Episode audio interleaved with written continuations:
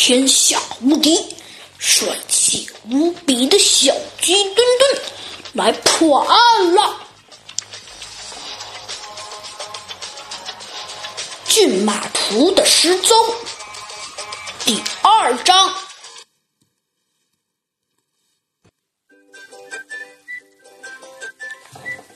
小牛怎么想都觉得很奇怪，但是他正想要去找警察时，忽然想到了什么东西。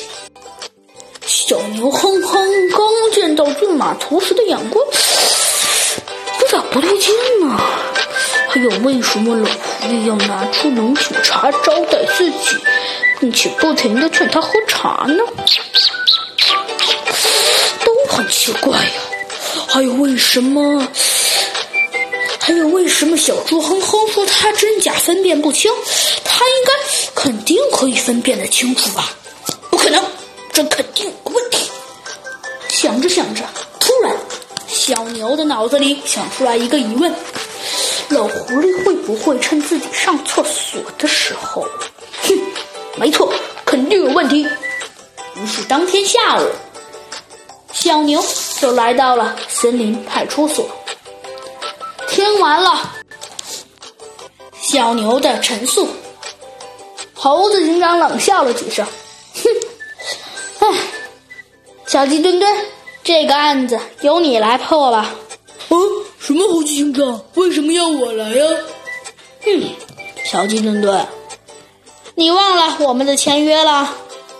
嗯，好吧。那是你得说定了，今天蛋挞我是要定了。行，小弟墩墩，那你快来破破这个吧。小牛想了想说：“嗯，我父亲应该也可以算是是一个收藏家，加上他对这幅画一直视为珍宝，呃，就连……”就连晚上睡觉的时候，他都放在枕头边上。呃，虽然我是在呃柜子里发现的，但是平时我都注意了。啊，还有，呃呃，我觉得小猪哼哼，呃，猴子警长，您应该知道，呃，他是个非常有名的收藏家。对了，呃，小飞机，你应该也知道，他是一个非常著名的收藏家。刚开始见到这幅画的时候，我觉得那惊奇羡慕的眼神。连我都有点，都有点惊奇。我觉得应该是真品。嗯，我觉得你说的有可能是假话，因为这只是你的一个主观的猜测，不能作为证据。小鸡墩墩想了想，说：“嗯，对了，你怀疑小猪萌萌是用假品换了你的真品？”你有什么证小鸡墩墩一边踮着脚一边说道：“嗯嗯，不过猴子警长打断了小鸡墩墩的话。小鸡墩墩好像没有听见猴子警长的话似的，话头一转，又说道：‘对了，你再好好想想，还记得那幅画有什么特殊的记号？’”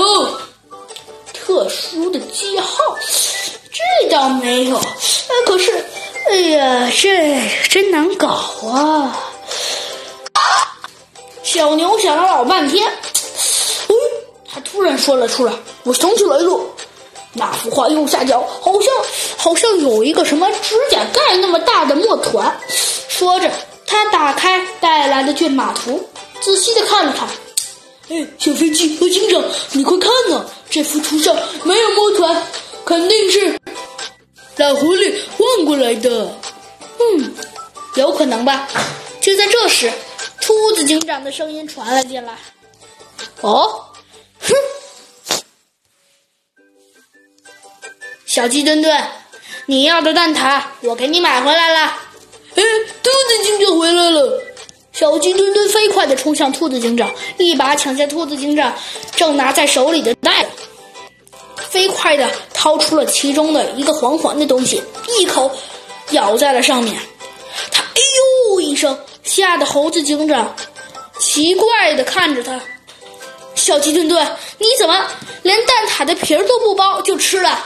嘿嘿嘿嘿！小鸡墩墩傻笑了好一会儿，小牛等的有些不耐烦了。嘿，继续说呀。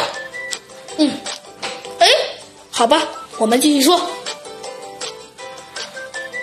猴子警长说道：“那么，你可以肯定，你家那幅画上有墨团吗？”